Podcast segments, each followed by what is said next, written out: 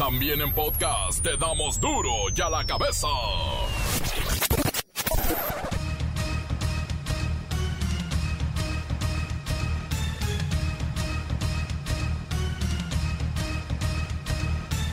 Jueves 9 de julio del 2020. Yo soy Miguel Ángel Fernández y esto es Duro y a la cabeza, sin censura.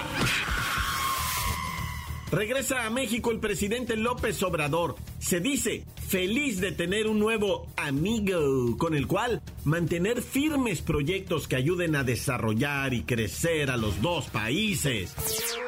Fue una visita eh, con poco tiempo, pero muy intensa y considero muy importante porque se echó a andar en los hechos el nuevo tratado comercial y esto va a significar inversiones para la región, bienestar para nuestros pueblos. Hay quienes afirman que la reunión Trump-Obrador impulsará la economía de Estados Unidos, por supuesto Canadá y México con el TEMEC. Será de manera paulatina, pero segurita, despacito y segurito.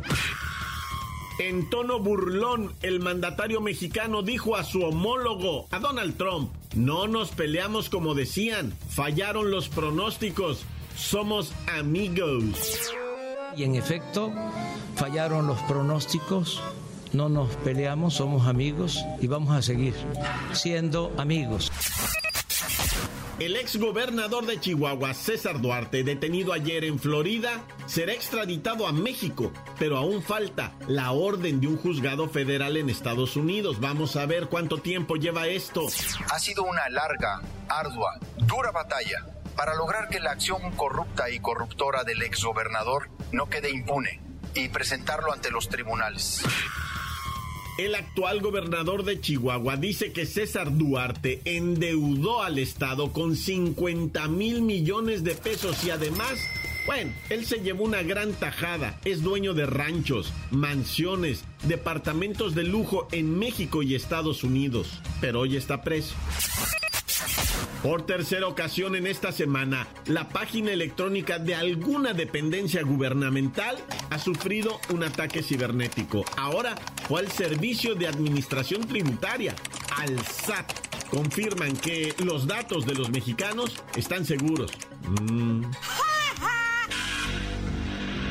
El reportero del barrio nos tiene la trágica, trágica y lamentable situación en la que está en este momento Tamaulipas y principalmente Matamoros, que no tienen ya manera de atender a las personas contagiadas con COVID-19. Han muerto ya pacientes en sus automóviles, en el estacionamiento, esperando a ser atendidos. En los deportes, la bacha y el cerillo, vaya a saber usted qué traen ahora estos.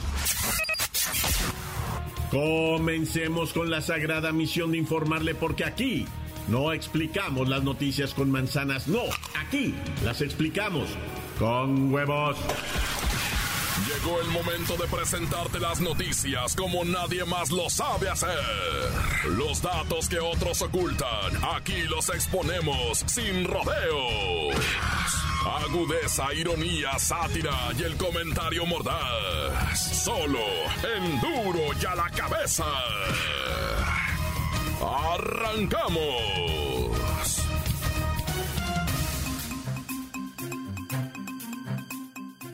De la visita del presidente Andrés Manuel López Obrador a Washington, se pueden analizar y rescatar varios puntos, pero el principal es que nadie, ningún politólogo, comunicador, columnista, nadie atinó al resultado que tendría la reunión bilateral México-Estados Unidos. La gran mayoría aseguraba que las cosas saldrían mal, que Trump haría lo peor o que López Obrador, bueno, la regaría en algo. Sin embargo, hoy la prensa de los dos países reconoce un encuentro positivo y con gran ventaja para los mexicanos. Vamos con mi compañera Kerrika Wexler, enviada especial de Duro y a la cabeza. Muy buenas tardes, Jacobo. La mañana de este jueves, las relaciones bilaterales entre México y Estados Unidos sobresaltos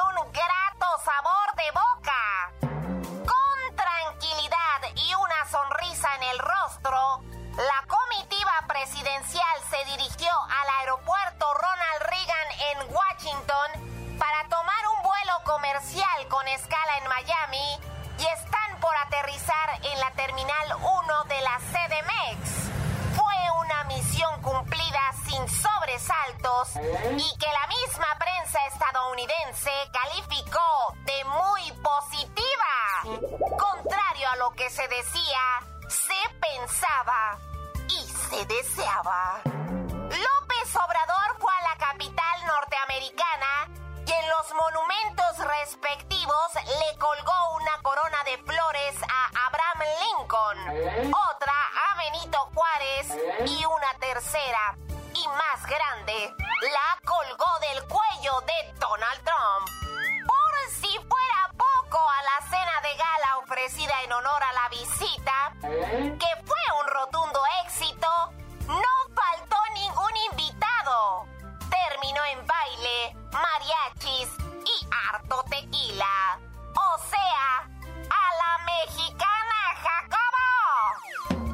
Beckler nos queda claro que los expertos en política internacional, bueno, no son para nada expertos, ¿eh? Nadie le atinó al resultado que se ve como una reunión tranquila, normal y con un saldo a favor ah, de México por el simple hecho de que Donald Trump se refirió a nuestro país como un vecino con el que vale la pena estar en buenos términos. Y eso no se veía. Y no nada más de Trump, de ningún presidente. Siempre había un golpe bajo. Es correcto, Jacobo. Quienes realmente obtuvieron una considerable victoria fueron los 30 millones de mexicanos que viven en Estados Unidos y que se les reconoció como parte importante de la economía de ese país y no se les llamó de manera despectiva. Lo contrario, Jacobo. Hoy son incluidos desde la Casa Blanca como parte fundamental de esa gran nación. Hay una sensación de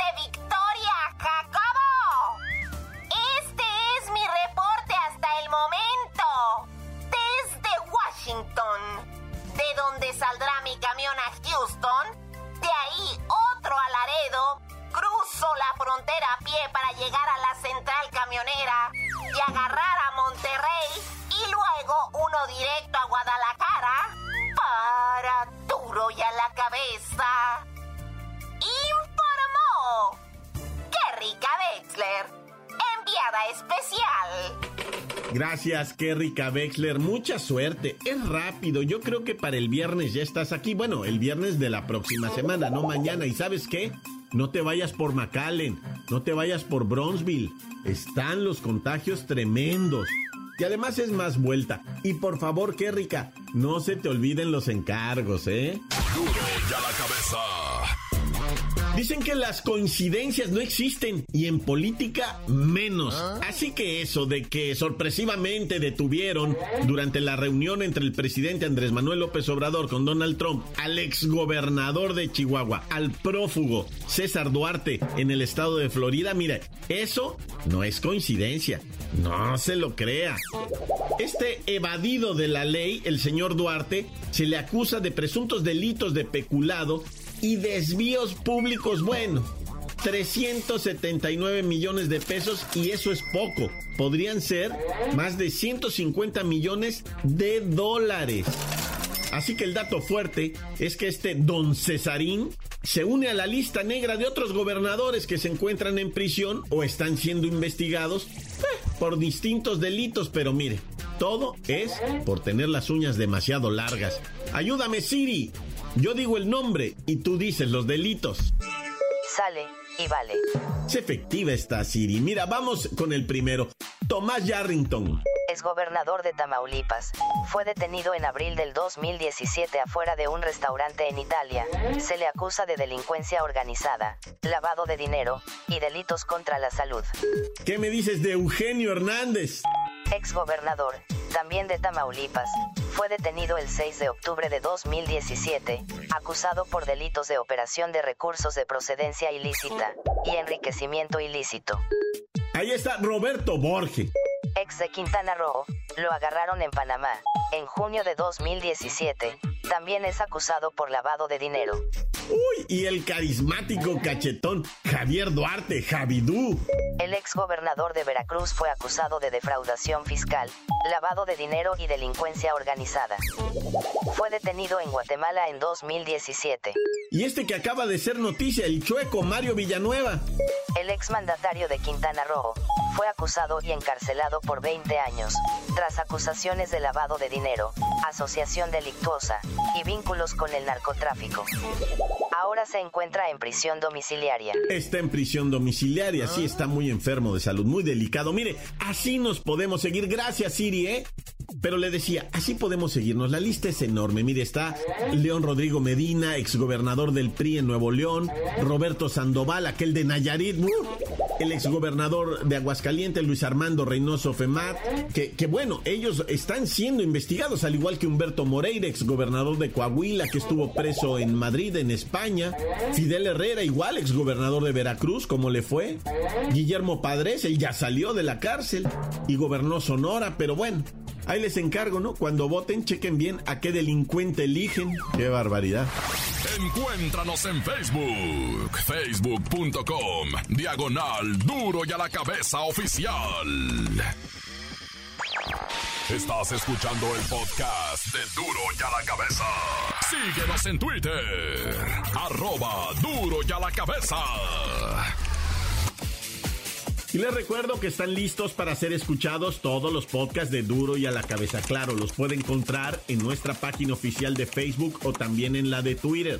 Hágalo y hágalo rápido, porque los tiempos se están acortando. Duro y a la cabeza. Vamos hasta Matamoros, Tamaulipas con la información del reportero del barrio. Esto era lo que no queríamos que pasara, lo inimaginable, pero a lo que se le temía. Montes, montes, alicantes, pintos, pájaros, cantantes, culebras, chirroneras. ¿Por qué no? Pues, o sea, pregúntame yo, ¿por qué no me pican cuando... Bueno, ¿saben qué? Vamos a irnos a algo extremadamente serio, camaradas. Es serio de toda, absoluta, completamente seriedad y estamos hablando de Matamoros, Tamaulipas, Tamaulipas, raza. Esto está crítico. Yo no pensé que en México íbamos a llegar a esto, te lo juro, pero esto está verdaderamente crítico. ¿Se acuerdan que dijimos que Texas y Florida eran los rebrotes más tremendos que había de COVID-19 y que en Texas y Florida la gente pues lamentablemente, ¿verdad? Estaba perdiendo la vida en las calles en los estacionamientos, a un lado de los hospitales porque ya no los podían recibir. Bueno, pues ¿saben qué? Ya lo estamos viendo en Matamoros, Tamaulipas. Lo, ¿Ah? Gente de Bronzeville, Texas ha llegado a Tamaulipas hasta tratar de atenderse, pero la verdad es que los contagios se han salido de control y ahí mismo, en los hospitales públicos y privados, de Matamoros. Está quedando la gente, no me lo vas a creer. Hasta el momento reportan 20 personas que han perdido la vida, ya sea en su casa, en el automóvil, adentro del automóvil, en el estacionamiento público de algún hospital o de plano esperando a ser atendido en el hospital, ya sea en el público o ya sea en el privado, porque ahorita acuérdate que los hospitales son COVID y solo algunos, no todos. En total, por ejemplo, dicen en el ISTE hay 11 camas con pacientes COVID llenos. En el Seguro Social, ahí en el de Matamoros, hay 60 camas disponibles para COVID y están llenas y en los hospitales privados hay dos con 40 camas y están llenos. Como verán, son poquitas camas. Pero esa es la bronca, pues, que no se dan abasto. Aunque tú pusieras otras 50 camas, no hay quien las atienda, brother. No hay quien intube, no hay quien, o sea, esté al pendiente de esa raza. Y por eso les dicen, ¿sabe qué, señor? Usted está con COVID. Retírese por favor a su domicilio y ahí se le va a atender a través de, consejos y no sé qué, porque de plano no lo podemos atender en el hospital. Y la gente, como esta anciana Tomasita González de 73 años, estuvo cuatro horas esperando a que le dieran cama. Finalmente alguien falleció le prepararon la cama, la, la aceptaron en el nosocomio, ¿verdad? En el hospital y falleció la ancianita. Inmediatamente en cuanto la, le dieron cama y todo ese rollo, la señora falleció. Y otro caballero de 52 años la misma historia.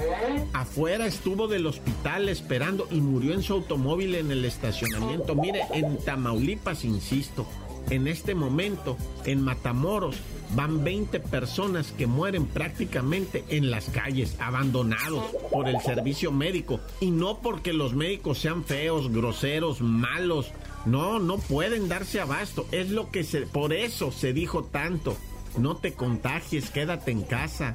¿Por qué? Porque es la primera saturación en el país de hospitales, ¿verdad? De camas, de doctores, de todo. Se saturó todo en Matamoros. Y aquí no hay responsables, no, no puedes decir ah. gobierno malvado o, no puedes decir médicos o no puedes, no puedes decir nada. Esto es una pandemia, o sea, se salió de control, por eso se insistía tanto. Pero bueno, este es el reporte, ¿verdad? Yo traigo aquí otros muertos, ejecutados y una cantidad, pero mira, yo no sé si así, contándote esta historia que están viviendo los tamaulipecos, en especial en Matamoros, logren ustedes va a entender. Y mira, la situación en Tamaulipas es crítica principalmente por Texas, eh, por estar pegados a Texas, que ahorita en Texas están muriendo las personas igual que ahí, igual que en Matamoros, pero bueno, no nos queda más que persignarnos y desearles a estas personas que, pronto encuentren, o sea, se salud y alivio, lo neta. Está crítico, crítico. Dios conmigo y yo con él, Dios delante y otras de él. Tan tan se acabó corta. La nota que sacude. Duro, duro ya la cabeza. Antes del corte comercial, escuchemos sus mensajes. Envíelos al WhatsApp 664-485-1538. cabeza. Quiero mandar un saludo a Julio, mi vecino, eh, a su mamá, a, a mi mamá, para mí y como es el reportero del barrio, eh, yo me encomiendo a Dios. Dios conmigo, yo con Él. Dios delante y atrás de Él. Tan tan, se acabó. ¡Corta! Muy buenas tardes. Saludos para el report del barrio. Para Lola Meraz. Y para toda la banda, para Luisito. Saludos para todos desde acá, del puerto de Alvarado, Veracruz, México. Transmite el señor de los fierros, tan tan corta, se acabó. ¿Qué bolas, qué bolas? ¿Cómo las tienen por ahí ¿Ah? a las tardes? Saluditos, saluditos para la bacha y el cerillo, y para Lola Meraz, y para el reportero, y para todos por allá. ¿Ah? Saluditos aquí nomás, reportándose Tehuacán Puebla presente y pues ánimo compadre, puro para arriba. Tan tan se acabó, corta. Encuéntranos en Facebook, facebook.com, diagonal duro y a la cabeza oficial. Esto es el podcast de Duro y a la Cabeza. Tiempo de deportes con la bacha y el cerillo.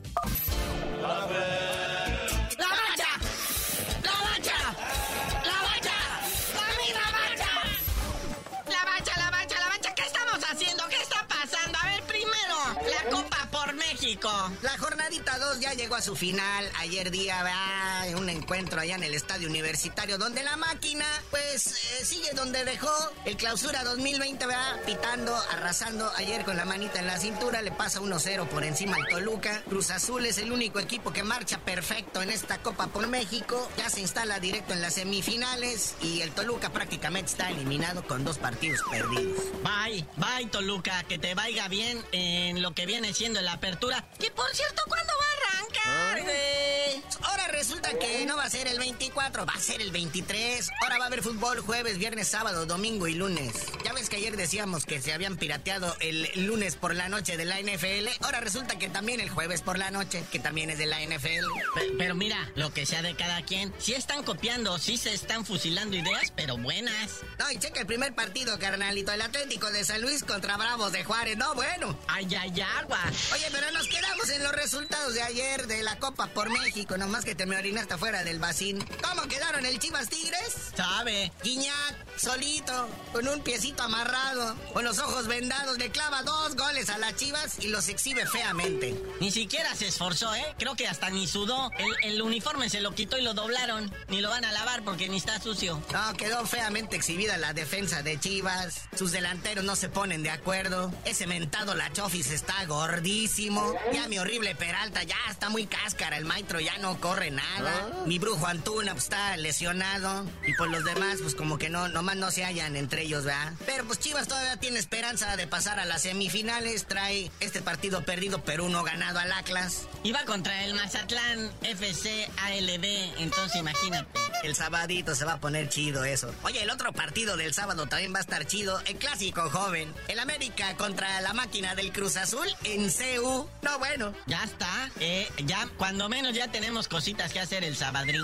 Ahora sí, volviendo a lo del calendario, ya también, pues ya hay fechas importantes definidas, ¿verdad? Como los clásicos. Primeramente el clásico de clásicos, ¿verdad? Sería el primero de ellos, América contra Chivas el 19 de septiembre. Ahí precisamente en el Estadio Azteca. Y luego el 26 habrá el Regio. Ese va a estar, pero mira, de luces. Ahí en el Estadio de los Rayados. Y al siguiente día del clásico Regio será el clásico joven, América contra Cruz Azul. Y el clásico Chilaquil el 3 de octubre, si es que Dios nos presta vida y buena voluntad. Y el Águila le va a hacer el honor a los Pumas ahí en el Coloso de Santa Úrsula. Luego ya el 17 de octubre pues, será el, el clásico tapatío, ¿verdad? Atlas contra Chivas allá en el estadio Akron. Tenemos todo bajo control, todo planeado. Por favor, coronavirus, ya déjanos jugar fútbol. Que por cierto, eh, están balconeando a los directores técnicos que en esta Copa por México no están usando el cubrebocas y no están guardando la sana distancia. ¿Estás oyendo, piojo?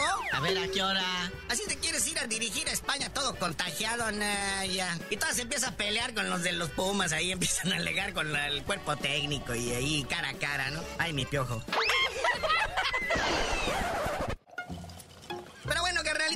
Vámonos, no sin antes felicitar al Irving Lozano, el Chucky Lozano, que volvió a anotar con el Napoli. Ya lleva cuatro goles con este uniforme. Y Genaro Gattuso, el director técnico, cada vez lo adora más. Pero tú no sabías de decir por qué te dicen el cerillo. Eh, sí, cómo no, con todo gusto. Ya que acabe la pandemia, les informo.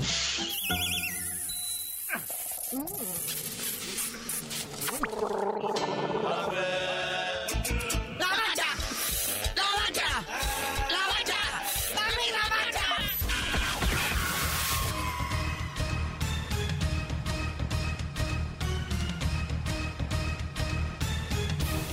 Por ahora hemos terminado. No me queda más que recordarles que en Duro y a la cabeza no le explicamos las noticias con manzanas, no. Aquí las explicamos con huevos.